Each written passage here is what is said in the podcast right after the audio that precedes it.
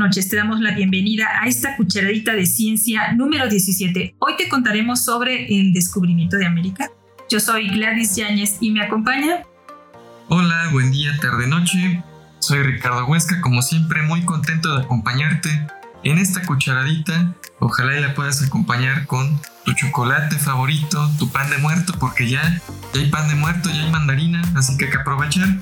Y también mandamos saludo con gran afecto a la abuelita de Haru, Lucía Bárcenas, a María Luisa Ramírez, al doctor Absalón, a Majo de Urban Divas Bike, a Margarita Durón, a Miriam Baez, a Marta Rodríguez, a Ari Pérez, a Adriana Sandoval, a Flor Vázquez y a Yolanda Fernández, quienes nunca se pierden nuestras cucharaditas. Muchas, pero neta, muchas gracias por escucharnos. Si quieres contactarnos, acércate a nuestras redes sociales Cucharaditas de Ciencia en Facebook, Instagram, Twitter, TikTok, YouTube, cucharaditasdeciencia.com.mx y puedes escribirnos directamente a cucharaditasdeciencia.gmail.com. Nos escuchas en Anchor, Apple, Google Podcast, Amazon Music y Spotify. Y bien, hoy vamos a hablar del descubrimiento de del América. descubrimiento de América. 12 de octubre de 1492, en unos días se celebra el famosísimo, queridísimo, es tan esperado en todo el año el Día de la Raza. Es cierto. El Día de la Raza, ¿quién lo llamó así? ¿Tú sabes? También, por ejemplo, aquí viendo, se le denomina el Día de la Resistencia Indígena, también se celebra ese mismo día, como, como una superposición a toda esa historia eh, de la cual vamos a hablar hoy.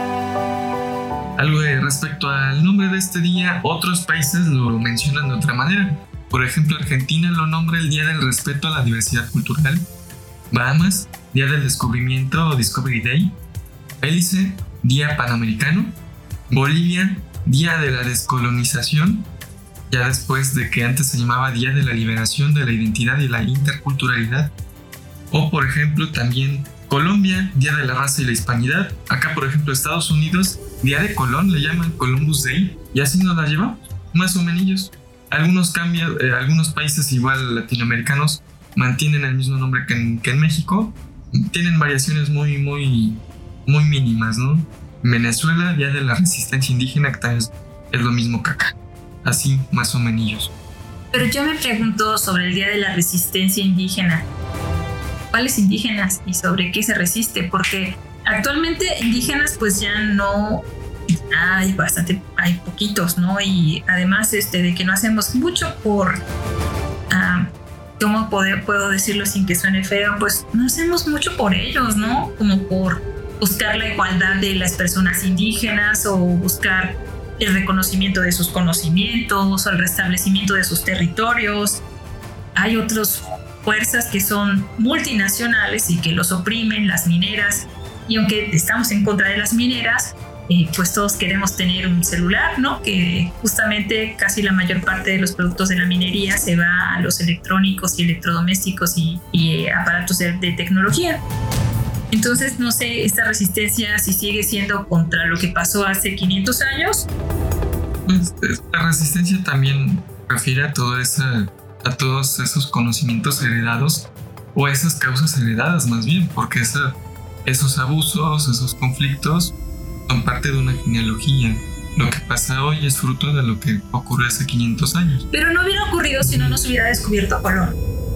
Sí, Sí, de ¿no? cualquier modo, pues, seguramente hay quienes te dicen que de no haber sido España quien nos, que nos colonice, dislexia. Ayer fue el día sería Portugal, Sí, claro, era era el el, país que le seguía en avances marítimos. De hecho, por poquito. Ajá, o sea, Por poquito, ¿no?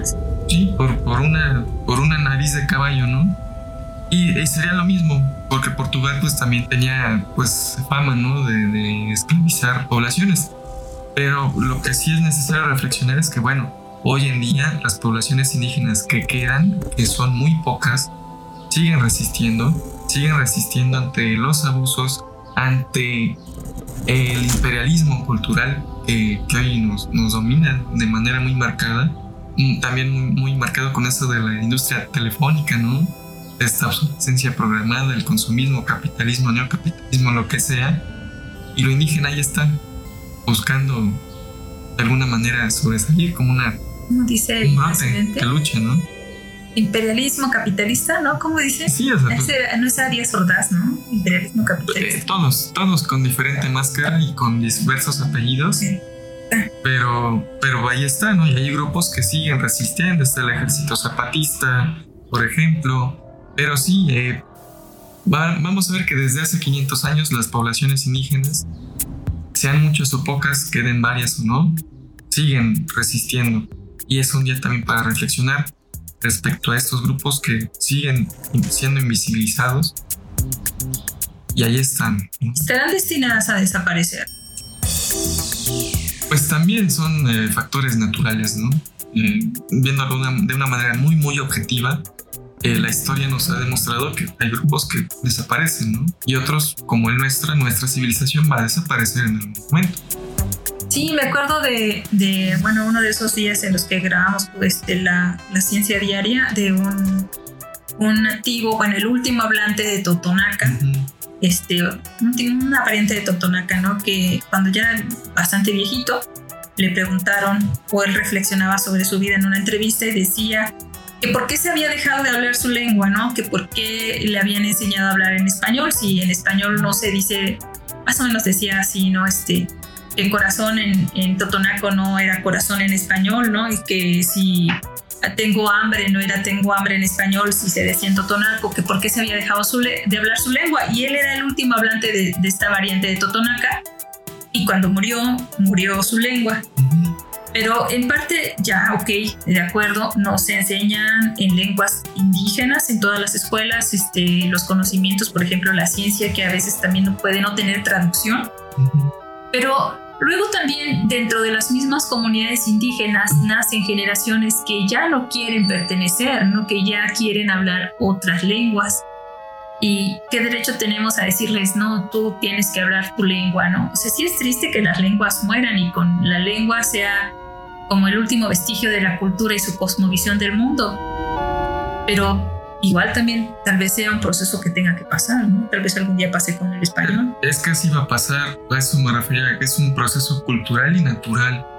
Como el Eh, latín, ¿no? Claro, como el latín, que es la mamá de nuestra lengua. Y el, ah, no iba a decir el griego, pero no el griego ahí como que sigue luchando. El latín más, ¿no? Bueno, porque se adoptó para todos los Ah, sí, sistemas. el, el latín es la lengua madre, digamos que el, el griego es como el papá que se fue por los cigarros. Hay una gran influencia del griego, pero bueno, es una lengua viva aún. Pero sí, hablar de lenguas indígenas es también mencionar prácticas indígenas, costumbres indígenas. Lamentablemente están muriendo. En este presente se lucha, se trata de, de preservar, pero es algo inevitable. Va a morir como todo muere, como nosotros, como nuestra lengua, como nuestras prácticas. Decía, por ejemplo, Miguel León Portilla, ¿no? Cuando muere una lengua, se cierra una ventana, se cierra una puerta, se cierra un corazón que siente, una manera de llegar, una manera de ver el mundo. Por eso es, es productivo, eh, es bueno que se mantengan estas lenguas. Pero va a pasar, tanto como así en nuestra lengua, pues nos están obligando a aprender inglés. Es un fenómeno similar, muy similar. ¿Y qué pasa? Hay quienes resisten, hay quienes abrazan al inglés. Es lo mismo, pero de otra manera.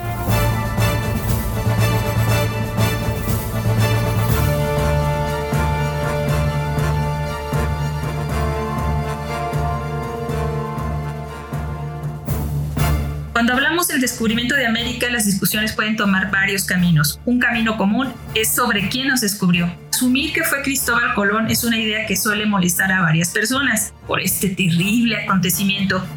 Pero en las discusiones siempre sale, fueron los vikingos. Y si fueron los vikingos, no pasa nada. ¿Por qué será? Mm, ¿Por qué será? Eh, antes eh, estábamos platicando un poquito de esto, otras bambalinas.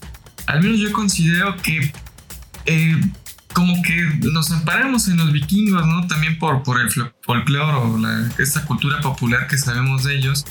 Y pues achacamos todo esto, toda la culpa a Cristóbal Colón, a la Pinta, a la Niña, a la Santa María.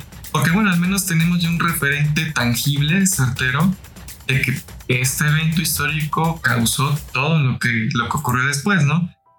Hechos que todavía no, no se superan, con mucha, eh, con mucha razón, vale mencionar. Tal vez como no tenemos la certeza o un referente directo de qué habría sucedido, eh, si los registros marcaran o le dieran esa, medalla de oro a los vikingos, pues quién sabe qué habría pasado. Pero por ese mismo no saber, por ese interés o qué sé yo, hay que desmitificar un poco las cosas. Tanto Cristóbal Colón, tanto como los vikingos o quien hubiera llegado por acá, pues no lo hacía con el interés de descubrir o conquistar un territorio, lo hacían por explorar y por delimitar rutas marinas y alternativas a las que ya existían en ese momento. Las teorías del descubrimiento de América señalan a siete culturas, pero parece ser que la más popular es la de los vikingos. Y preguntándome un poco sobre eso me puse a revisar por qué. Y yo creo, o bueno, esa es una hipótesis que estoy aventando al mundo, es que cuando se habla del descubrimiento de América y si tomamos textos que están en inglés, nos dicen que que Colón nunca llegó a América, porque se están refiriendo a América como los Estados Unidos. Entonces, no, pues no, Colón nunca, si, si has leído por ahí que Colón ni siquiera llegó a América, justamente es una mala traducción, se están refiriendo a que pues no llegó a los Estados Unidos y por lo tanto no descubrió América. Y entonces ahí es parte de la confusión.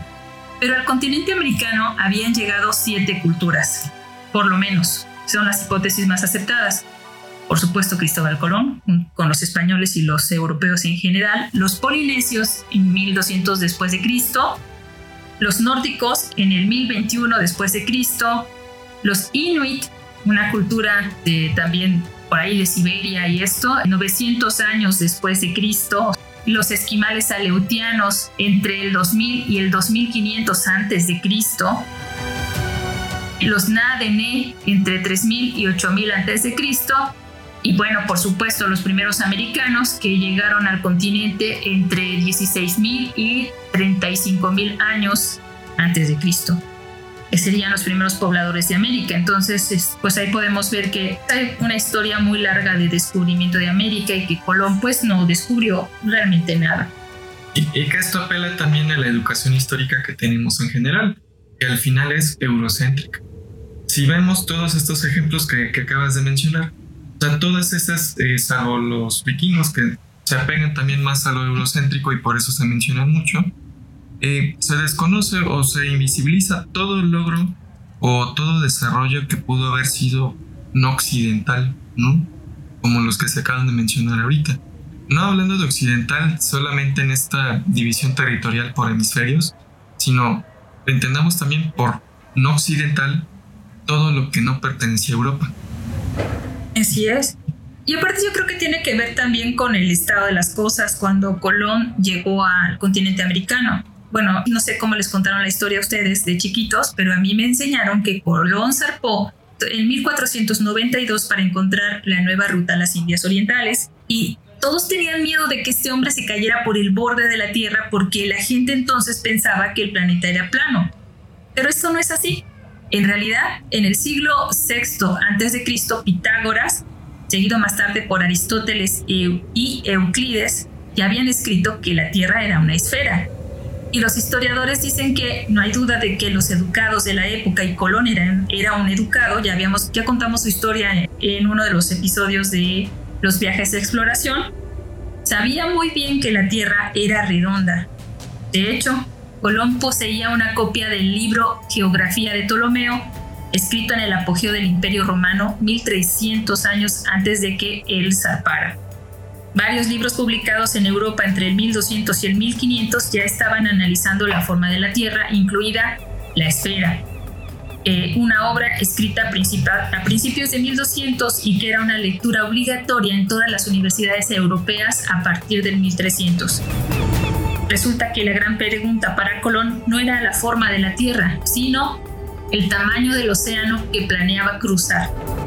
El capítulo de los viajes de exploración dedicados a Colón decíamos que había hecho muchos cálculos y algunos estaban mal, eh, voluntariamente mal hechos, y con ellos convenció a sus mecenas de que financiaran su viaje. Muy vivo, ¿Cómo te contaron a ti la historia? ¿Cómo me la contaron? y muy superficialmente. Eh, sí, todo partía de que Colón quería comprobar que la Tierra no era plana. Y acá un pedradón hacia todas las personas que siguen creyendo que la Tierra es plana. Perdón si les dolió. La cuestión es sí, es que al menos a mí como mencioné la historia es que Colón parte para comprobar eso, ¿no? No para comprobar una ruta hacia las Indias. Eso ya en otros grados me lo fueron enseñando entre comillas, ¿no? Pero pues más que nada eso, ¿no? Y que de pura chiripa, que no era su intención, pues llegó acá pues no, no era su intención porque no se sabía nada de, este, este, territorio, ¿no? Y ahí viene también el hecho de que sea más bien un producto del estado de las cosas que Colón diera con, con, el continente americano, porque ya habían dado con él muchas veces, no creo que nada más estas siete, sino muchas más, pero no sabían qué era ni dónde se encontraba. Sí, a lo mejor estos grupos no, no tenían también la los malos recursos suficientes como para dimensionar el alcance de, ese sitio, ¿no? Eh, otro detalle que sí recuerdo es que, bueno, a mí me educaron creyendo que Colón había dicho que América es América, ¿no? Y eso, pues no, no fue así. No, de hecho Colón nunca supo que había descubierto un nuevo continente. Exacto. Así dice como que desde, desde la perspectiva de Colón se quedó igual como se quedó el Rojo había encontrado tierra, tal vez las Indias estaban más cerca de lo que pensaban, un planeta más chiquito, pero hasta ahí llegó el conocimiento de Colón. Otra gran mentira que me dijeron mis docentes de primaria fue que los nombres de los barcos de Colón habían sido la Niña, la Pinta y la Santa María. ¿Y de dónde habrá salido eso? Ah, no, no fue. No, no se llamaban así. Bueno, no se saben. Los barcos de Colón, me parece que todos, con excepción del, barco en nodriza, el, el barco más grande en el que viajaba él, todos se encallaron no se tiene registros de dónde estaban y Colón no era tan famoso como para llevar un registro de los nombres de sus barcos. Algunas hipótesis dicen que la Santa María en realidad se llamaba la Gallega. Tiene sentido. Y también se cree que la niña este, era un apodo que se le puso original, originalmente a un barco que se llamaba Santa Clara. Y la pinta probablemente también era un apodo porque este barco fue el primero en perderse. Era un barco que llevaba como provisiones y fue el primero en encallar. Entonces. Fue de pinta. Fue de pinta. Fueron cuatro viajes separados, no fue un viaje en el que zarpó en 1492 y llegó a América y ya, wow, descubrió el continente. Y así se cuenta, así, se, cuenta. Fueron cuatro viajes en el que desembarcó varias veces en las islas del Caribe que ahora son conocidas como las Bahamas, así como en la isla que luego se llamó la Española.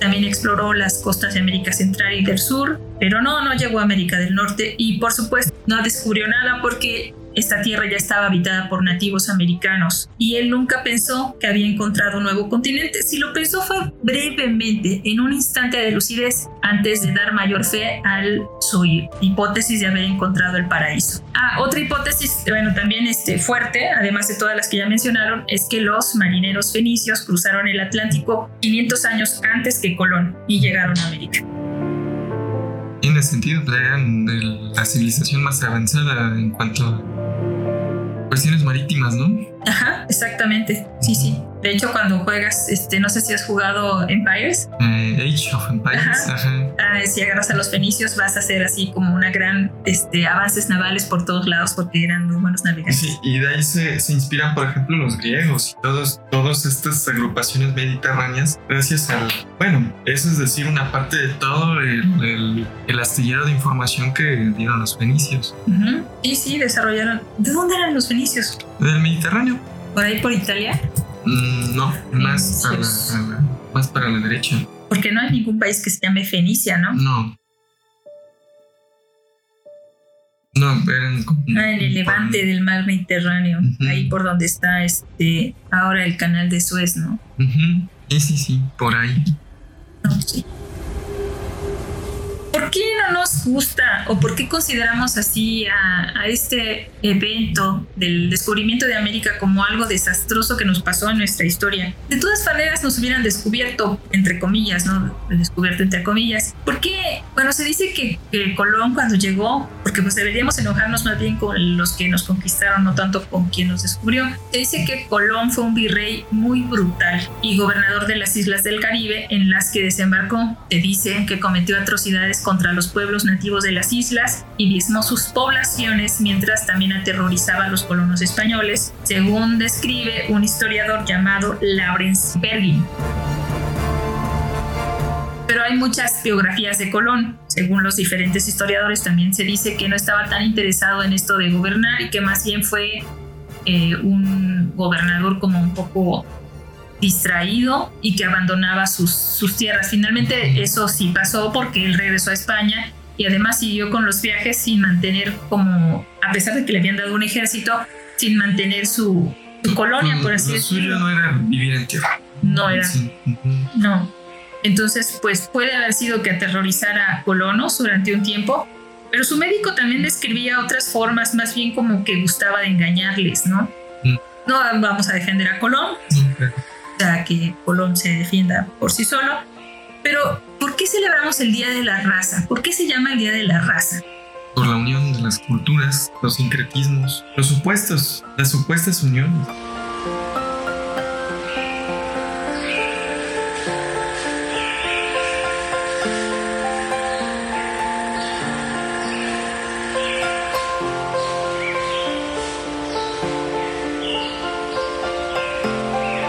Para celebrar este día en el cual nosotros fuimos puestos en un mapa mundi.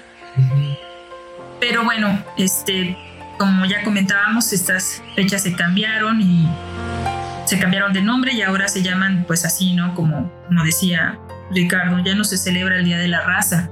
Ahora se celebra, si bien el descubrimiento de América o entre los más este, pues, que no toman mandos o este día de la defensa de los pueblos indígenas, ¿no? ¿Cómo se llama? Es Día de la Resistencia Indígena. De la Resistencia Indígena. Sí, también este Día de la Raza refiere a, la unión de dos mundos, o sea, es como la, la, visión romántica, ¿no? Dos mundos que se unen, que se conocen, del cual surge el mestizaje. Ah, la fecha oficial es el Día de la Nación Intercultural. Suena como casi lo mismo, ¿no?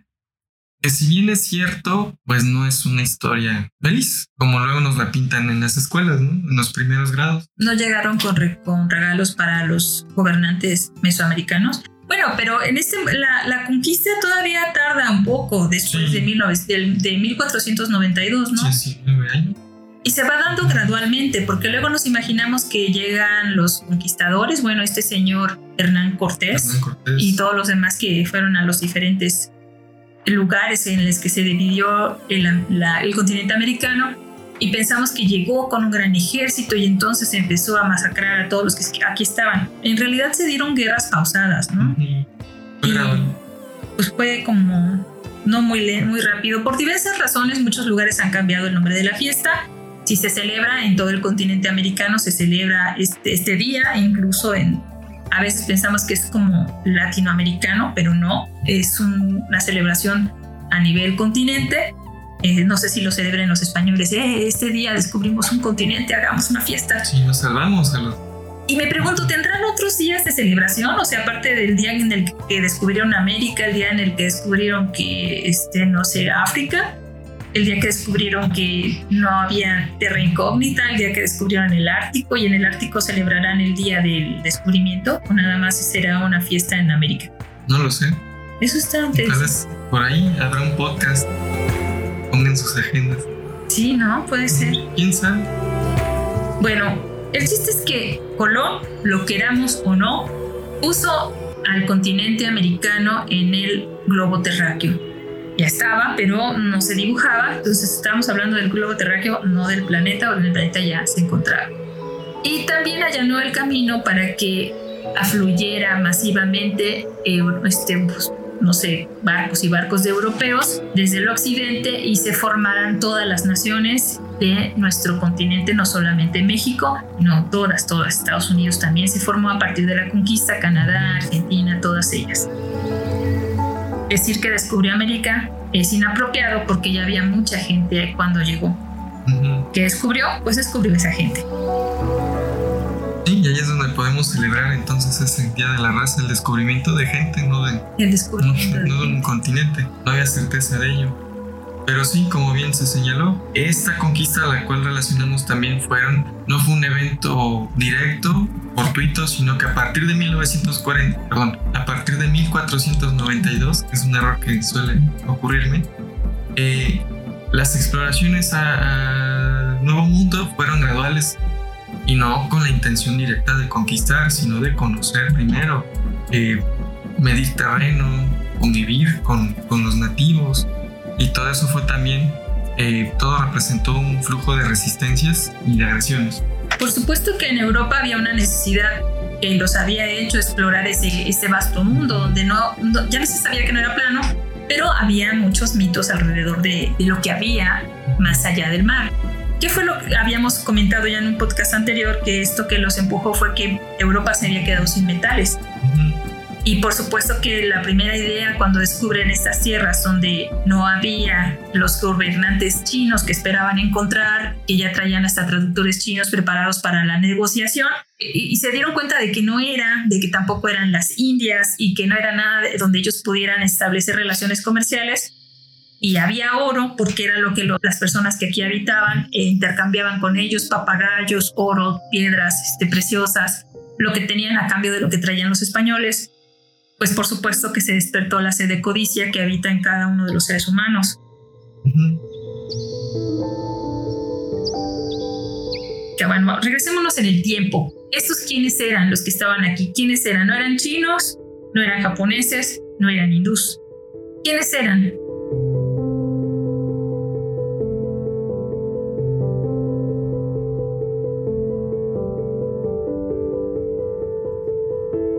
Pero bueno, antes de continuar, vamos con la infusión literaria. Adelante, Ricardo.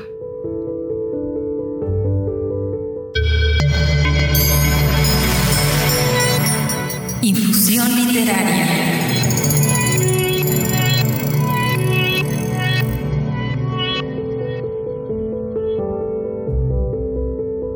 Hola de nuevo, espero que estés disfrutando de estas cucharaditas y como continuidad de este tema, de este diálogo que tenemos sobre el Día de la Raza, lo prehispánico y demás, yo te preparé en esta infusión literaria dos poemas de dos autores prehispánicos.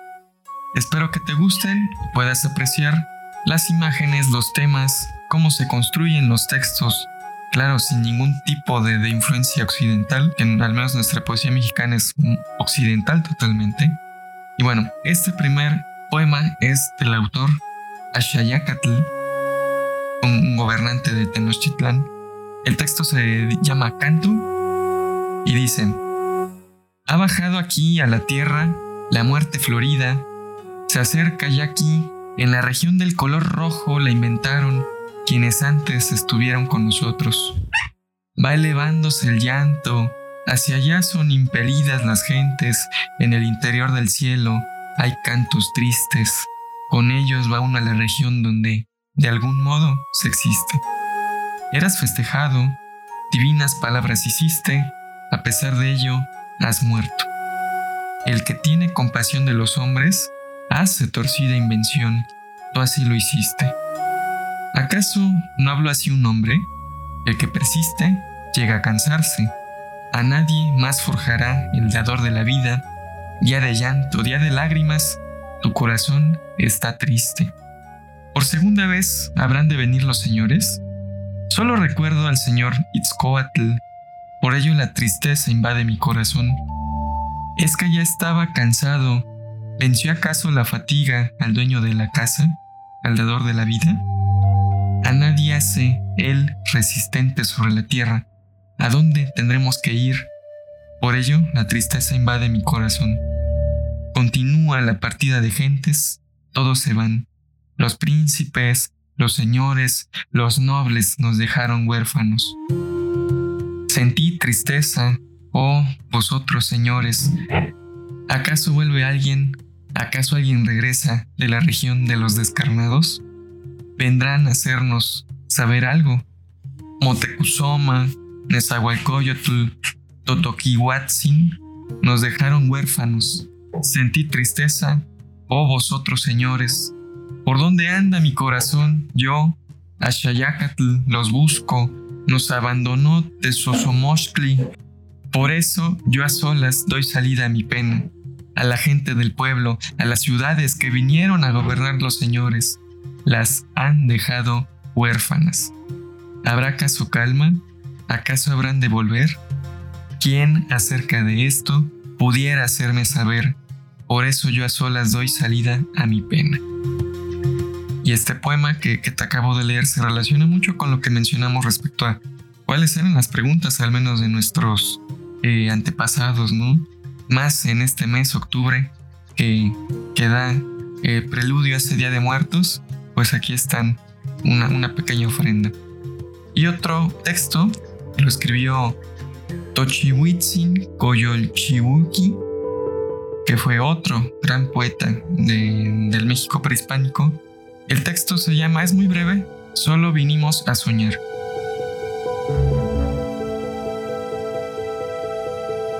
Así lo dejó dicho Tochihuitzin, así lo dejó dicho Coyolchihuki. De pronto salimos del sueño, solo vinimos a soñar. No es cierto, y no es cierto que vinimos a vivir sobre la tierra. Como hierba en primavera es nuestro ser. Nuestro corazón hace nacer, germinan flores de nuestra carne, algunas abren sus corolas, luego se secan. Así lo dejó dicho Tochihuitzi.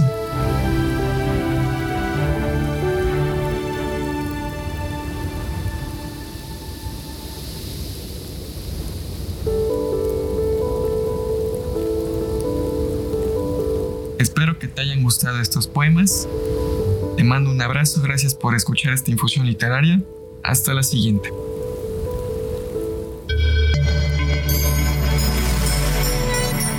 Infusión literaria.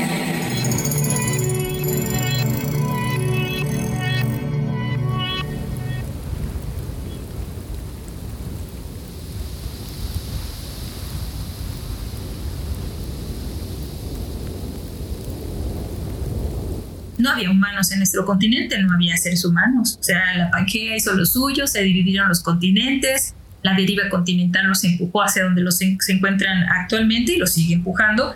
Y aquí no había personas. Entonces, los seres humanos somos caminantes por naturaleza, ¿no? Hace unos 15.000 años, un, un grupo de personas que buscando siempre, como buscamos actualmente, nuevas esperanzas y nueva, una nueva vida, caminaron por el puente que se forma en el estrecho de Bering. Bueno, en el pasado conectaba los territorios que actualmente conocemos como Estados Unidos y no sé, es Alaska, pero es, un estado, estado estadounidense y Siberia. Se dice que esta zona se congeló y que por ahí, eso también es clásico de la primaria, ¿no? Se congeló y por ahí pasaron. Y nos imaginamos que esa onda se congeló y pasaron corriendo, ¿no? Así hechos este, la noche pero no, se congeló por varios este, miles de años y caminaron lentamente eh, haciendo lo suyo, viviendo en el estrecho y avanzando gradualmente. En, este océano, bueno, hace 15.000 años los niveles de los océanos eran mucho más bajos y la tierra entre los continentes tenía cientos de kilómetros de ancho. O sea, no era totalmente una pista de hielo, sino había tierra emergida. Esta área se habría parecido mucho a la tierra de la península que actualmente existe en Seward, Alaska. Ahí hay tundra árida, aunque no hay árboles, hay alguna vegetación. O sea, tampoco te imagines que era así un punto de hielo por el que pasaron patinando. A pesar de esta relativa falta de hospitalidad, la vida actualmente en estas zonas, que tendrían la misma, el mismo paisaje que entonces el estrecho de Bering, son abundantes en vida. Este puente terrestre que se formó en el estrecho de Bering jugó un papel vital para la propagación de la vida en general, no solamente la, humana y animal entre los continentes. Muchas especies de animales, incluyendo los mamuts, el mastodonte, el gato cimitarra, el camello ártico, el oso pardo, el arce, el buey almizclero y el caballo, por nombrar algunos, se trasladaron de un continente a otro a través de este puente terrestre de Bering. Las aves, los peces y los mamíferos marinos establecieron patrones de migración que continúan hasta el día de hoy. Y muchos arqueólogos dicen que los seres humanos los siguieron ya que eran sus presas y también buscaban interminablemente comida, agua y refugio como lo seguimos haciendo hasta hoy. Una vez aquí, los seres humanos se dispersaron primero por todo el norte del continente, y gradualmente fueron poblándolo todo hasta América Central y América del Sur hasta la Patagonia. Hasta la década de 1970 estos primeros americanos tenían un nombre, los pueblos Clovis, y obtienen su nombre del antiguo asentamiento descubierto cerca de Clovis, Nuevo México, que data de hace unos 11.000 años y el ADN sugiere que son los ancestros directos de casi el 80% de todos los pueblos indígenas de las Américas. Pero hoy en día, ¿por qué se dice hoy en día? Eso está mal dicho, ¿no? Si no es hoy en día, hoy en cuando. Este, bueno, pero hoy se cree ampliamente que antes de la llegada de los Clovis hubo otros, como dice Baguayá, que realmente no han sido identificados, pero que cuando estas personas, o sea, que se han encontrado vestigios de personas antes de este, de este viaje por el estrecho de Bering. En lugares remotos de Texas y Virginia de los Estados Unidos, pero también al sur, en Perú y en Chile. Se llaman, a falta de un nombre mejor, el pueblo pre, que no nos vamos a quebrar la cabeza con eso. Y para complicar más las cosas, los descubrimientos recientes amenazan con hacer retroceder aún más el tiempo de la llegada de los humanos de América del Norte, tal vez desde hace unos 20.000 años o más. Pero bueno, esto todavía no está resuelto porque hay todavía bastantes huecos que, que rellenar en esta historia. Pero por ejemplo, estos pueblos pleclovis no te dan tristeza. Vinieron los clovis y los, los los extinguieron, los saquearon, sus lenguas se perdieron, no sabemos nada de los preclovis, preclovis y mucho menos nada de los pre-preclovis, se perdió todo su conocimiento ancestral, sus lenguas y deberíamos de hacer un día de la resistencia de los pueblos preclovis y rastrearlos genéticamente. Pues, imagínate toda la investigación que haría falta. Hace falta porque son pueblos desaparecidos pero que aún existen en nuestro código genético de, casi todos los nativos americanos y merecen el crédito por haber descubierto América. Porque no fueron los vikingos, fueron los pre-pre-clovis. Eso sí. Suena bien raro, ¿no? Pre-clovis. Pre-clovis. Esa gente llegó a la costa occidental. ¿Y qué pasa con las llegadas desde el este? Nadie llegó en todo ese tiempo, o sea, todos llegaron de Asia y nadie llegó del occidente, o sea, el primero fue Colón. O sea, estos pueblos llegaron del otro lado del charco, ¿no? Estos pueblos, ah, sí. todos llegaron de Asia. Y de este lado, bueno, sí, ya sabemos, Eric el Rojo y Colón. ¿Y nadie más? Seguramente sí. Pues los vikingos que llegaron cazando ballenas. Y su, la intención de los vikingos era ampliar sus territorios de caza. Bueno, Eric el Rojo parece que venía huyendo de algo, ¿no? Pero ya venían antes otros vikingos a cazar ballenas y focas y se dice que incluso habían construido pequeñas chozas en la parte de Canadá y esto para cazar por épocas, ¿no? Alaska, Canadá y, bueno, pues nunca supieron. Su ADN es el más cercano a los nativos de Alaska, es decir, su ADN permanece en la zona norte, parece que no se extendió para la zona sur y la evidencia de su presencia se puede encontrar en la isla canadiense de Terranova en un lugar llamado Anseaus Meadows, que ahora es un sitio de patrimonio mundial de la UNESCO y consta de los restos de ocho edificios que probablemente eran estructuras de madera cubiertas de hierba y tierra donde vivían estos vikingos. Hoy en día el área es yerma, pero se supone que hace mil años, cuando llegaron estos vikingos, había árboles por todas partes y es probable que el área se usara como un punto de escala invernal, donde los vikingos reparaban sus botes y se sentaban a esperar a que pasara el mal tiempo. No está muy claro si el área era un asentamiento permanente, pero lo que sí está claro es que los escandinavos de mentalidad expansiva estuvieron aquí mucho antes que Colón y posiblemente fueron quienes quienes deforestaron esta área. Bueno, pero aparte, este ya no sé si quieras agregar algo ahí o si ya volvemos al descubrimiento de Colón. Ajá. O sea, Colón no descubrió todo el continente, Colón ah, descubrió una parte, también Magallanes y Cook descubrieron otras partes. Y se dice que en secreto los portugueses, y como era, como ya había sido, se había hecho la división del se habían repartido, los portugueses tuvieron que guardar el secreto de haber encontrado Estados Unidos. Ellos sí encontraron Estados Unidos y se tuvieron que quedar callados porque no les tocaba a ellos. Entonces, este, no se descubrió también, llegó y descubrió todo el continente, no, no es así. Ajá, y esa es la historia que igual pinta, descubrió toda América y le llamó a toda América. Y pues no. No, porque incluso los demás viajes que hizo eran para encontrar un paso porque lo que él quería era dejar estas islas que estaban aquí y llegar a, a las Indias. Y ya vino después Cook y descubrió la parte sur, lo que es Argentina, este, toda esta parte, y Magallanes que ya por fin le dio la vuelta o la media vuelta al continente, ¿no? Él ya fue el que sí pasó del otro lado y dijo, ¿saben qué? Esa es una islota. Y los portugueses, este, ya, ah, pues con los, con Magallanes iba Américo Vespucio, ¿no? Y ya fue que él fue el que dibujó ya completo con, las, con la información que les pasaron los portugueses sobre las colonias, el mapa este, el mapa que estuvo, estuvo como prohibido o secreto y que se encontró finalmente en una carnicería donde ellos ya habían descubierto la parte de los Estados Unidos y Canadá.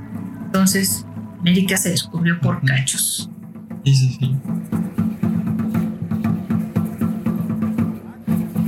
Lo controversial de Colón es que agrega un giro fascinante a la historia de la humanidad con el descubrimiento del continente que se le adjudica todo a él, pero sabemos que no. Y con eso se inicia un gran intercambio de muchas cosas y se inicia también la conquista.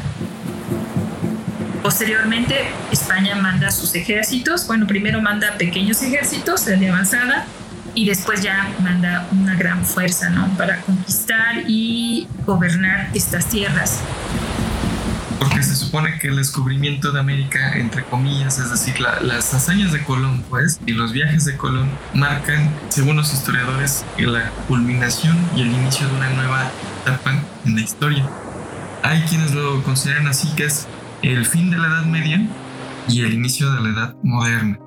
Ya cuando hablamos de todo lo moderno, es hasta la Revolución Francesa, pues ya entran diversos, diversos episodios de los cuales uno, el descubrimiento de América como el primero, fue una gran influencia también para el cambio de pensamiento de Europa en general.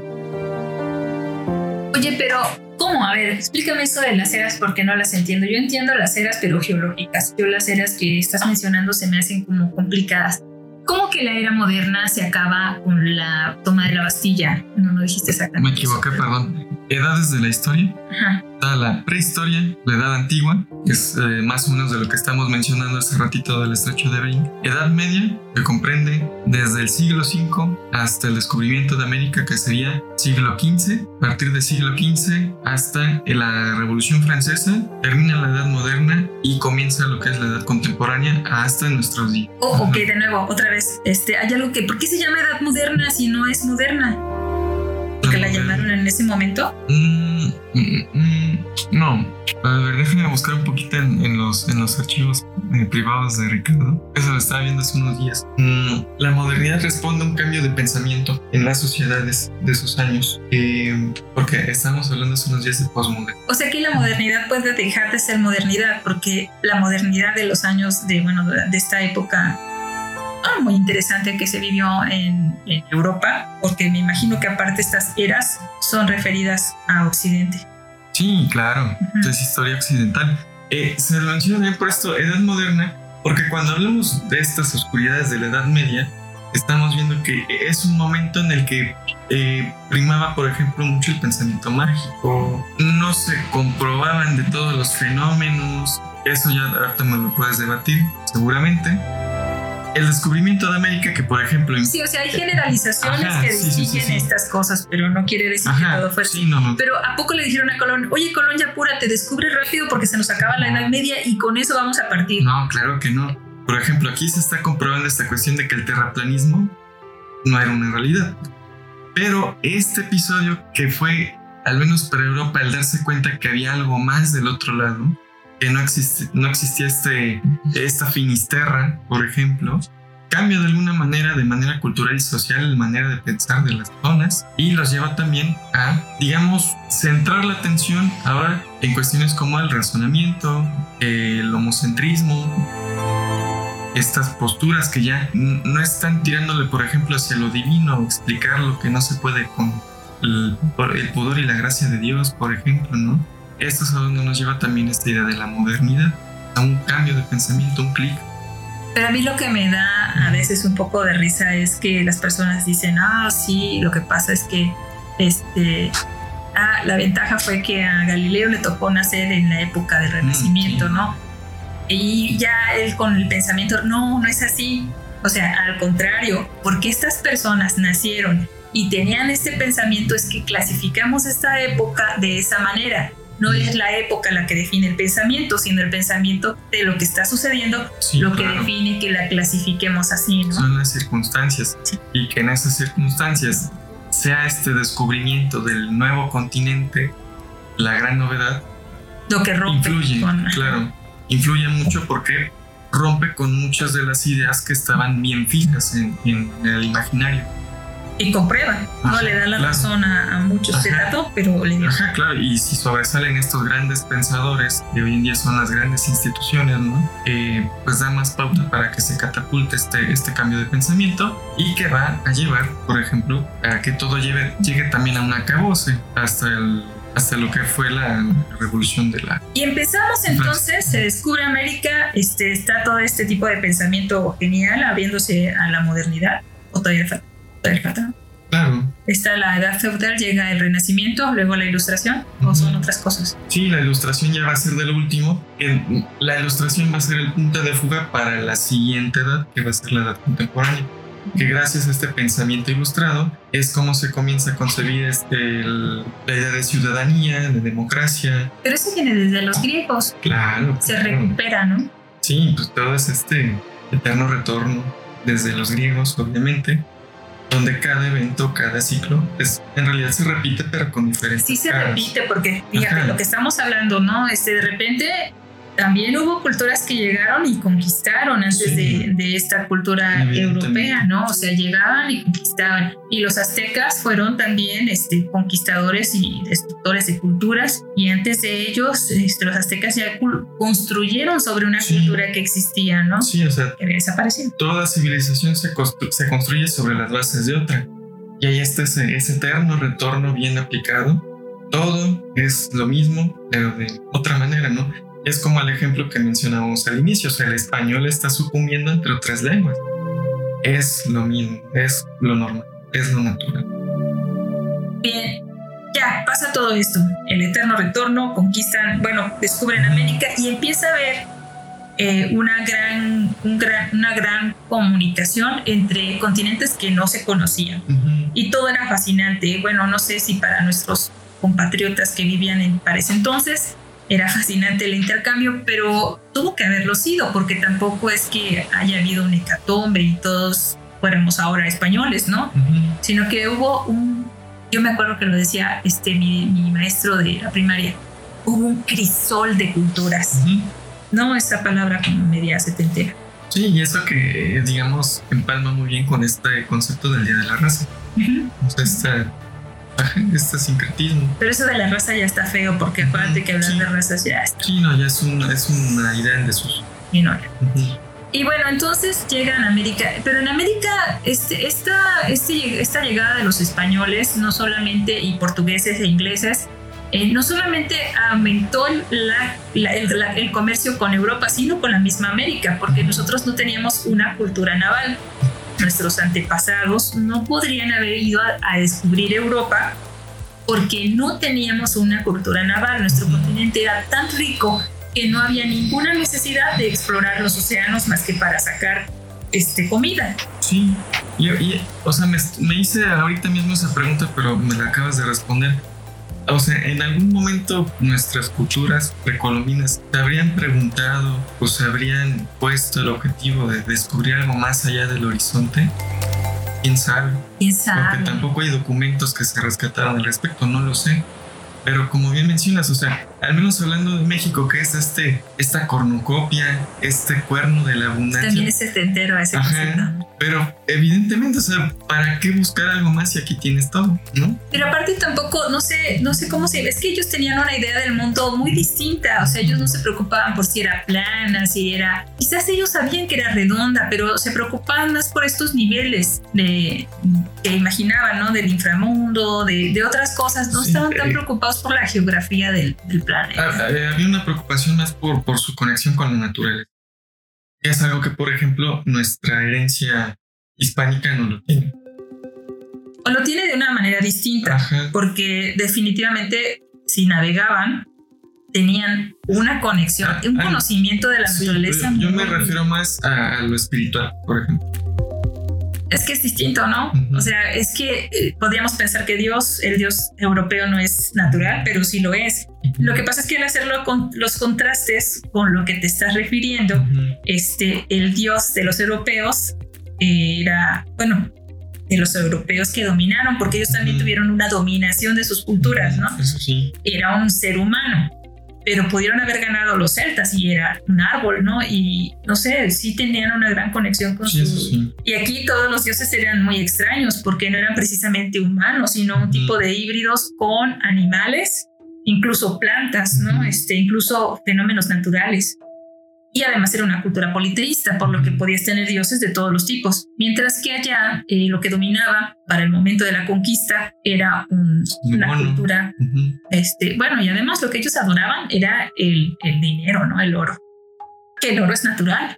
Bueno, eso sí. Entonces, no sé, yo creo que solamente es como un cambio de, de visión, ¿no? O sea, ellos adoraban una roca que seguimos adorando. A mí me encanta el oro, yo al oro, pues yo sí, a mí sí me gusta, a ti no. Ujú. Sí, sí. Conozco poca gente a la que no le gusta el oro, pero a la mayoría sí nos gusta. Más los logros que el oro. Eso no tiene Mal chiste. Sí. Ellos, dijo Corón, nos trajeron papagayos y bolas de algodón y lanzas y muchas otras cosas que cambiaron por cuentas de vidrio y cascabeles de halcón. Escribió, y hermosos rasgos. No llevaban armas y no las conocen porque les mostré una espada, la tomaron por el filo y se cortaron por ignorancia. No tienen hierro, serían buenos sirvientes. Con 50 hombres podríamos subyugarlos a todos y hacer que hagan lo que queramos. Ándale. Era muy noble Colón, pero era cierto. Entre las cosas que nos trajeron, nos trajeron las armas. Sí había armas, por supuesto que había armas, ¿no? Pero no había armas con la tecnología que ellos tenían. Sí había hierro, pero no se trabajaba en forma de armas, no era necesario. Sí, que, ahorita que hablas, por ejemplo, de estos intercambios, yo estaba leyendo que al menos por parte de, de lo prehispánico eh, hubo una gran aportación respecto a la cuestión de la biotecnología en cuanto al tratamiento del maíz, ¿no? Ah, sí. que al menos en nuestro continente, lo que era originalmente la planta del maíz, que según este estudio que leí, Biotecnología Prehispánica en Mesoamérica de Alfonso Larquez Saavedra, en un inicio esta planta era de no más de un centímetro y medio y los mismos eh, pueblos mesoamericanos empezaron a trabajar y a mezclar esta planta a grado de que, bueno, ya había un gran desarrollo de esta, ¿no? ¿No conoces? Bueno, no, no Ujú. conoces si no lo hubieras platicado. Este, el Museo del Maíz en, en No. Tehuacán. Mm, mm. Ahí puedes ver todos estos maíces que, que, se han- que todavía existen. estas imágenes, ajá. que todavía existen y que son precisamente el producto de una selección genética que hacían los pueblos originarios y lo siguen haciendo. Eh, eh, es por eso que también, por ejemplo, actualmente una de las grandes guerras son contra Monsanto. Exacto. Y hay que decirlo así porque no es contra los transgénicos que se está peleando, es contra las transnacionales que privatizan el maíz y que no permiten, ah, bueno, eh, la privatización del maíz o la privatización, no, no es llamarlo así, sino el que yo dé origen a un maíz mejorado a partir de un maíz que ya estaba mejorado, porque los maíces que han tomado son producto justamente de esto, y lo patente. Ah, lo monopolizan. Lo monopolizo, lo patento y además ahora yo te lo voy a vender. Ujú. Pero tú tienes que cultivar mi maíz y me vas a pagar cuando tú, ese maíz no es tuyo. O sea, tú lo hiciste la última, como la última, lo hiciste amarillo, lo hiciste dulce, lo hiciste resistente a plagas. Y eso tiene un valor. Pero el maíz que tú tomaste había sido modificado por generaciones y generaciones. El trato comercial que trae Monsanto, eh, donde te vende todo el paquete tecnológico, te vende el, el maíz mejorado, nada más le mejoró un poquito, y te vende el- el- los pesticidas, los, este, los fertilizantes y todo lo que necesitas. Y si tu maíz, si mi maíz, que yo estoy, que yo ya compré mi paquete tecnológico, brinca como lo hacen todas las especies, ¿no? Y de repente está en la finca de otro campesino, yo Monsanto le puedo levantar a ese hombre que no me compró o esa mujer, o sea, la persona, ese campesino o campesina, yo le puedo iniciar un proceso porque está cultivando un maíz que no ha comprado.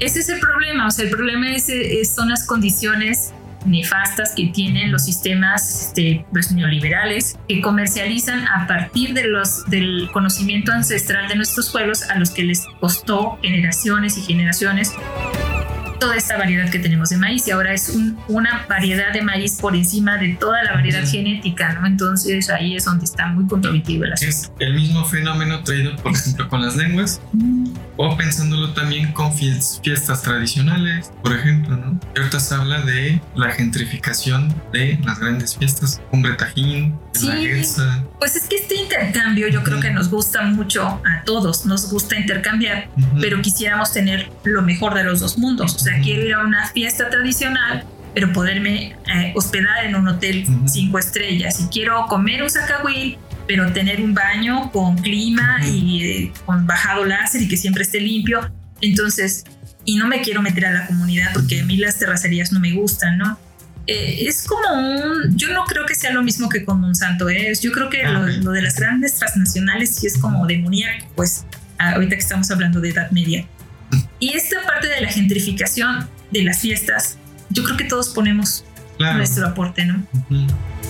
Entonces, este, muchas cosas en ese momento también fueron disfrutadas en ambos continentes. A América llegaron personas, personas no solamente en calidad de ciudadanos, llegaron esclavos, llegaron animales, llegaron alimentos y llegaron enfermedades para los que no estábamos preparados, ¿no? Este, también se fueron de aquí personas, animales, alimentos y enfermedades. Fue un intercambio. Por ejemplo, se dice que la papa, la papa que conocemos, que es originaria de Sudamérica, no llegó de Sudamérica, llegó de Estados Unidos, porque también se empezó a hacer ese intercambio entre América, ya que se tenían barcos y se tenían, este, se transportaba todo eso en los barcos de los españoles y no hubiera podido llegar a nuestro país de otra manera. y que bueno, ya que estaba leyendo también en este texto que te menciono, que respecto a la papa, por ejemplo, hubo un proceso de domesticación. Primeramente la papa era venenosa. Ah, sí, se lo sigue siendo, creo. Hay ahí, por ejemplo, la papa cuando está verdecita, no te la puedes comer. Ay. Sí puedes, pero te va a hacer una indigestión media. De hecho, sabe feo, ¿no lo has probado? Fíjate que no, pero voy a sacar aquí un dato geek medio, medio, medio taku.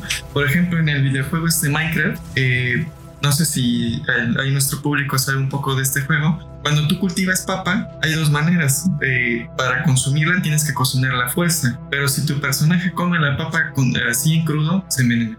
Ah, sí, sí, es el clásico de la papa. Hermoso. Eh, ¿Cómo se aplica este conocimiento originario hasta en los videojuegos? Sí, es, así es, no te puedes comer. Bueno, actualmente creo que sí te puedes comer la papa cruda porque ya está, ya está domesticada. domesticada y seleccionada genéticamente, pero si está verde, para empezar, desde que la pruebas tienes una sensación de que no deberías estarlo haciendo, háganlo, este, no se la coman, no me culpen si lo hacen. Eh, sí, muchos de las plantas y animales pasaron por un proceso de domesticación y para mí siempre ha sido, desde que era muy pequeña, una gran incógnita de quién fue el primero que sino el, el, por ejemplo, el café, que también fue algo que llegó. De, ay, la conquista, qué terrible. Bueno, pues sí, pero nos trajeron café y nos trajeron la caña de azúcar. Y ahorita, por ejemplo, yo tengo calabaza en tacha. Y la calabaza en tacha se pareciera que fuera un platillo como tradicional, ¿no? Pero si lo piensas bien, aquí no había azúcar. O sea, Además se llama calabaza de Castilla. ¿Por qué se llama así? Supongo que es su origen. Castilla, pero las calabazas sí son todas nativas. Calabaza fue algo que llevamos al mundo. Y luego, ay, no, no, no decores con esa calabaza porque es de Halloween. Ay, pero si las calabazas son más mexicanas que el chayote, ¿no? El ah, bueno, acá en una consulta muy, muy rápida dice acá, se le nombró así debido a que la reina de Castilla disfrutó tanto de su sabor que decidió nombrarla de esta manera. Se impuso el nombre. Y ahorita que hablas de estos intercambios también, una gran influencia de, nuestra parte, de, este lado de la cancha, por decir, fue el tratamiento del cacao, por ejemplo, y la fermentación. El cacao, eso es lo mejor que le hemos dado al mundo. La neta. Y no, ahí se ve, ahí ya queda compensado lo del café y la caña de azúcar. Pero el maíz también, ¿no? El maíz, el maíz ahorita es base de toda la dieta de Europa y este, por ejemplo, no había, que no estoy muy segura, pero me parece que tampoco había maíz en los pueblos estadounidenses. Precisamente, bueno, lo que había antes de Estados Unidos, ¿no? Este, por lo mismo de, de que tiene ciertos requerimientos que Mesoamérica es ideal para su cultivo y actualmente es, una, es básico en Estados Unidos, ¿no? ¿Dónde los tomates, ¿Dónde que ajá, también salsa katsu, no sería posible. Hablar, por ejemplo, de las recientes y futuras crisis alimenticias eh, refieren a esta falta de Yo no consigo una vida sin Por maíz. ejemplo, esta guerra de Rusia y Ucrania también afecta eh, la cuestión del maíz. Rus- eh, Ucrania es uno de los principales proveedores de maíz ¿Cuál? No sabía. Sí. Eh, sur- surgió cuando comenzó la cuestión del conflicto Rusia-Ucrania. Estas notas que las tomaron a meme eh, de que conflicto en Rusia y Ucrania no desestabiliza la, el alza de la tortilla. Entonces dijeron, ay, pues ¿cómo crees? ¿Eso qué tiene que ver? Lo tomaron al periodismo un poco serio. Pero Era elevado, Pues estos- intelectualmente elevado. Exactamente, estos 20 pesos casi de tortilla que estamos pagando hoy en día refieren a esa crisis. Ah, pero ya venía Estamos- pagándose caro. Ajá, sí, no, pero de repente que subió de 13, 14, esto O sea que en mi tortilla puede haber maíz ucraniano. es correcto. Uh, qué inmigrante maíz. Sí, porque eh, mucho del maíz que se produce en México no va para México. Pues debería, ah, cierto, además, ¿no? Es que O sea, nuestro maíz Se vende a otro país y se le compra más barato a otros que también lo producen. Ucrania, uno de ellos. La avena me parece Mm. que este, tiene el mismo problema. Y bueno, el arroz. Supongo. Sí, actualmente tenemos este, algunos reveses de, de esta, de esta acción. Pero esto nos recuerda, algo que debemos recordar ya para ir cerrando el programa, es que eh, Colón tiene un legado controvertido, pero este legado es eminentemente humano y se exacerba en estos últimos días, ¿no?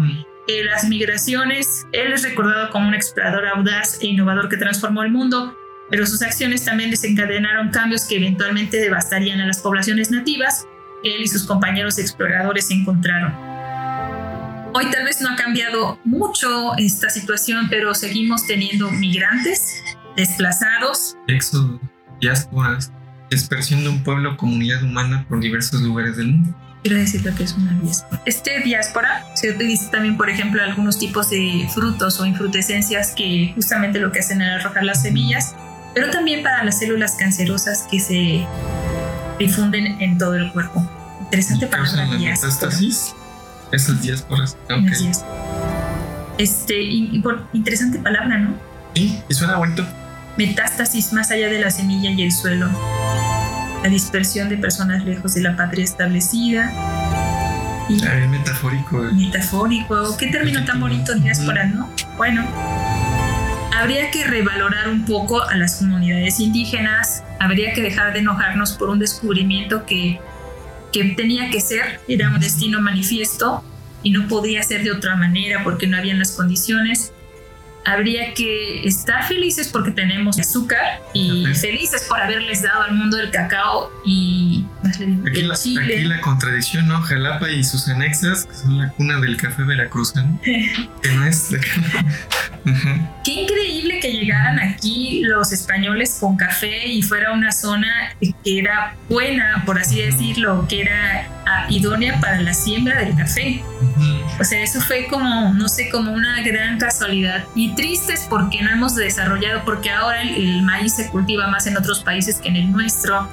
El chocolate también, el cacao es más cultivado en África que en, que en América.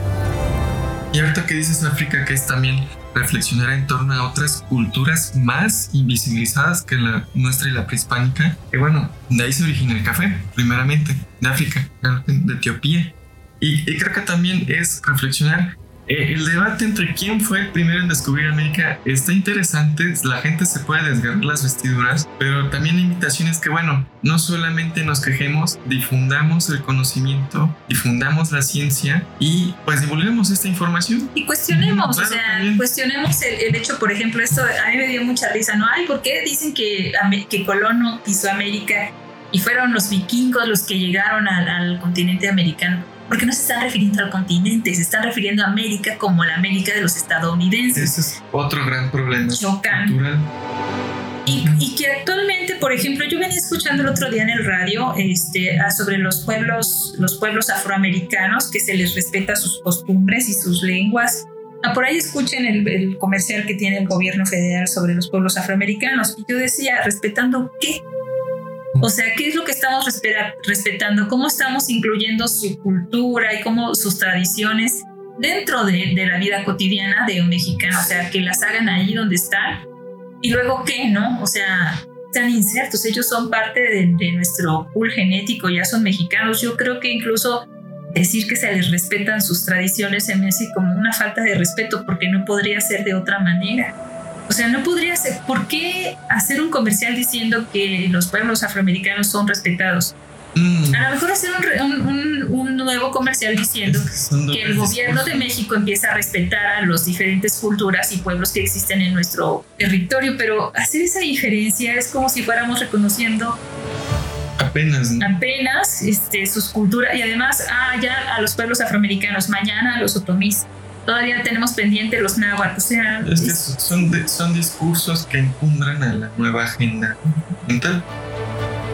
Sí, primeramente. Que claro, es que tanto hay una historia de reconocimiento y desconocimiento que, se sigue tratando hasta hoy. Estos comerciales, de alguna o sea, es como una buena intención, pero mal hecha de alguna manera. Porque ahí sí, por ejemplo, no me hagas un comercial que reconozca, haz reformas, establece normas, eh, regula, da oportunidades, ajá, abre puertas. No, no de solamente una falsa imagen.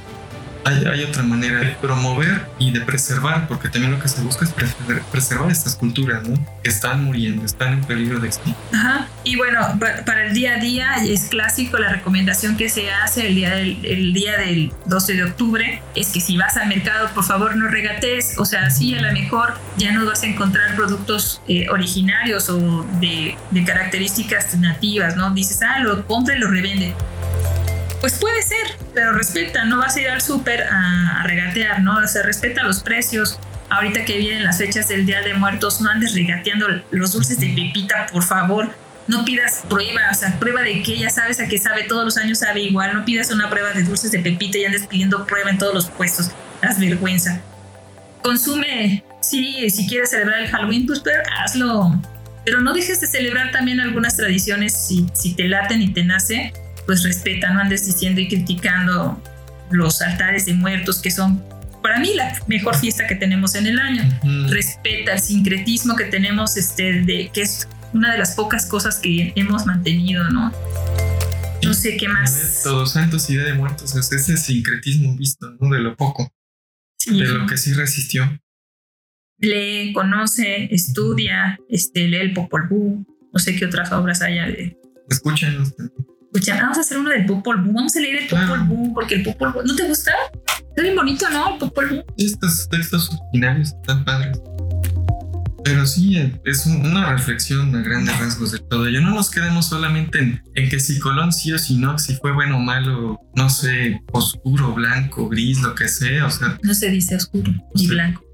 hay, por ejemplo, ¿no? Si, está en un polo occidental, oriental, qué sé yo, o sea, también nos basamos mucho en un pensamiento polisémico. Eh, veamos las escalas de grises. Eh, es comprensible lo que causó el descubrimiento por parte, bueno, la llegada de Colón a América, pero también hay que pensar en lo que se trajo, lo que se llevó, lo que aprendimos, lo que nos define todavía. Y lo que continúa, lo que, va Ajá. con- lo que estamos haciendo actualmente con todo esto, ¿en qué se diferencia de lo que ha pasado? Hagamos la diferencia y qué es lo que sigue. ¿Qué es lo que sigue para nuestras culturas? Si se van a desaparecer, van a nacer unas nuevas o, o qué vamos a hacer? Y si se van a desaparecer, ¿qué es lo que vamos a conservar y cómo le vamos a hacer para conservarlo? Porque mientras estamos grabando este podcast, pues las lenguas están muriendo. Sí, ¿Cuántas lenguas hay en México? No, en México hay 60, bueno, contando el español hay 69 lenguas, el resto son indígenas, hay 11 familias lingüísticas de origen indígena y 364 variantes dialectales. Oye, una para cada día, deberíamos hacer una para cada día de variantes dialect- dialectales. dialectales indígenas. Recomiendo de manera muy personal revisar una plataforma llamada 68 Voces que rescata historias contadas en una de esas 68 lenguas indígenas e historias sobre el origen de algunos de estos pueblos, de estas poblaciones. Eh, también revisen por parte del gobierno de México, y esto sí hay que reconocerlo, el Códice de las Lenguas Indígenas. Está muy bien hecha esa plataforma. Se echaron ahí un trabajo en esa plataforma muy bueno. Parece una suerte de tabla periódica química, pero eh, haciendo un análisis en esa estructura con las variantes indígenas. Ah, Eh, qué que hay en chido. Está padrísimo. ¿Eso dónde está? Punto. Y ah, del INPI, de este, de este organismo que está encargado de promover todo lo que tenga que ver con los pueblos indígenas, este códice nos trae información completísima de, eh, de lo que está pasando hoy en día, donde muchas de estas lenguas, en su mayoría, ya están en, en peligro de extinción, es lo más lamentable. Nada más para que no se me vaya el dato. Ah, sí, te dije bien el dato. Son 68 lenguas, eh, 11 familias lingüísticas y 364 variantes. Oye, pues estaría chido hacer algo con eso, ¿no? O sea, Sí. por ejemplo, ahorita lo que se lo que yo, bueno, podríamos recomendar es que eh, para que yo me quedé de verdad como un poco traumatizada cuando escuché a este señor, les voy a pasar el nombre, lo voy a buscar si lo tengo, que dijo así que por qué se dejó de hablar el totonaca, no la variante de totonaca que él hablaba y se murió y con él se murió su lengua porque era el último hablante. Si el problema es que no se hablan, si el problema es que no nos podemos, pues aprendamos. No hay oferta para aprender lenguas. Es muy breve, es muy O poca. sea que si yo quiero aprender Kikapú no puedo, o sea, no hay una escuela. No. Por ejemplo, acá hablando de Jalapa, la lengua más cercana es náhuatl. El náhuatl, haciendo una comparación de todas estas 68 lenguas, es de las más hegemónicas. Aquí vemos el mismo fenómeno. Hay lenguas que van sobresaliendo por otras. O sea que unas ya se están muriendo y podríamos Sí. decir que el náhuatl es una sobreviviente de las Eh, de las pocas, esa y el maya. De las que más tienen. Que son los poderosos. O sea, por ejemplo, o sea, no, entonces está muy complicado. Entonces ahí también es donde hablamos de nuevo y vuelvo a, re- a repetir qué está haciendo nuestro gobierno, porque se está haciendo un montón de comerciales de, ay, se respeta y se promueve y se hace este, todo sobre los pueblos originarios, pues debería empezar por poner escuelas de, estos, de estas lenguas, porque Sí. si, no se, si se deja de hablar, pues ya no vamos a poder Sí, es, es que no se puede acceder directamente a todas esas lenguas. Por ejemplo, de este códice que te mencioné y que insisto, les invito a que lo revisen, eh, de las 68 lenguas, ahorita estoy viendo, hay 13 que ya cuentan con una población que va desde los 30 a los 600 hablantes nativos. O sea, No manches, no sí. llenas ni una escuela con eso. Estoy, estoy leyendo la Catok, por ejemplo, ¿no? Que es, incluso es maya, no es parte de las lenguas. La hablan 456 personas. Sí, sí, Eso está muy O triste, sea, son ¿no? números rojos. Así está de crítica la situación. Y hay 13 que superan, van de 220 mil a 2 millones, casi 3 de hablantes. Oye, esta- este códice también tiene, le picas y te da una infografía de la lengua, Sí, ¿no? de la, de la comunidad, sí está padrísimo. Tiene como un año que. No, tiene menos de un año que salió esa plataforma. Pues yo creo que vamos a empezar a compartir de aquí las... Hagamos un episodio sobre las lenguas para hablar de, mencionar todas estas y No, sus es la- cosas más la importantes. lingüística ciencia.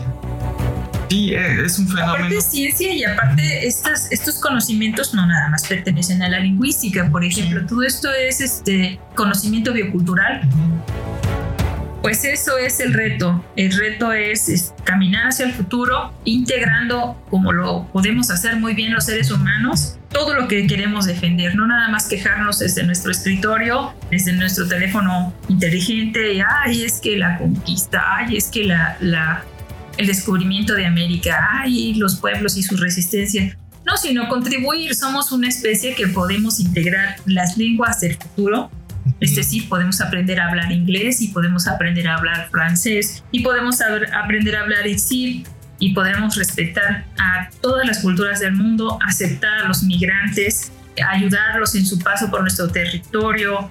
Ujú. Hay muchas acciones que podemos tomar en este día, que ya no se llama el Día de la Raza y que le vamos a llamar el Día del Descubrimiento de un Nuevo Continente. Y Día de la Resistencia Indígena. El Día de la Resistencia. No, no sé, porque Eh, toda esa agenda cultural, o sea, también cómo vas a hacer que se fortalezca ese, esta idea de la resistencia indígena, sustituyelo con el día que dio al inicio a todo ello, ¿no? Ah, pues entonces tendremos que llegar hasta la onda del estrecho de Bering. Ah, sí, claro, o tal vez ya. antes. Pero acá también esto refiere, por ejemplo. Es más, los Neandertal, Ay, híjole. Ajá. pues ya se descubrió que en realidad sí hubo un cruce con el Homo sapiens. ¿Podríamos considerar a estos indígenas? No. ¿Qué es un indígena? Bueno, eso lo vamos a ver en otro episodio porque ya nos fuimos como a las nubes y esto ya va a durar mucho y no. Quedamos pendientes para hablar de indigenismos y si es correcto llamarles indígenas porque no sé si sea correcto. Lo que es incorrecto es decir indio. Por ejemplo, esto de quitar los monumentos de Colón también son estrategias para Pero mira, yo creo que haría mucho más bien en lugar de quitar por cada estatua de Colón, ok, la quitamos, pero también quitamos uno de los tratados comerciales del TLC que están perjudicando a los pueblos indígenas. Claro. O lo modificamos para hacerlo. Pues, claro, es que son, son como avances simbólicos. Hay que hacer avances simbólicos, pero, también pues, avances de verdad. No todo es ajá, tole con el dedo. Ah, ¿Sabes qué tole con el dedo me parece más fascinante de los últimos tiempos? El de no más bolsas de plástico. O sea, duró, ah, dura, duró, duró, duró como dos años, ¿no? Pero nadie pudo vivir sin las bolsas de plástico. Y ya ahora ya las bolsas de plástico por todos lados. Sí, hay, hay más, ¿cómo decirlo? Creo que hay un poco más de conciencia. Al menos yo sí noto gente con el morral. Sí, yo también, pero ya lo hacía yo antes de la regla. O por ejemplo, este, quitar, quitar las grandes concesiones de agua. Por cada estatua de Colón que tiremos, vamos a quitar una concesión de agua a una transnacional. Claro. Y está todo el mundo, no, pero los empleos que estas generan, ¿cuáles empleos? Bueno, sí son, pero son, no son muchos. Por cada estatua de Colón menos, una fábrica de Coca-Cola. O una minera asegurada. Ajá, una minera asegurada. Sí, no, que ya no sea al menos canadiense, sino mexicano. Pero ok. Entonces, en el próximo episodio vamos a hablar de el cuento Un hombre bueno es difícil de encontrar de Flannery O'Connor. Les va a gustar, escúchenlo por ahí cuando salgan. Se van a sacar de onda. Pero mientras tanto, muchas gracias, pero en serio, muchas gracias por escucharnos. Y recuerda que si quieres contactarnos, colaborar o requieres las fuentes de información de todos los kilómetros de texto que les acabamos de contar, por favor no dudes en escribirnos nos encuentras como Cucharaditas de Ciencia en Instagram, Twitter, Facebook, TikTok y en cucharaditasdeciencia.com.mx o directamente cucharaditasdeciencia.gmail.com. Yo soy Ricardo Huasca y te mando un abrazo. Y yo soy Gladys Yáñez.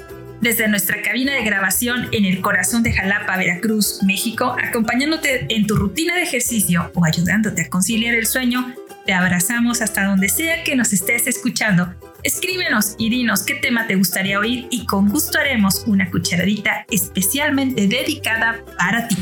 Hasta pronto. Chao.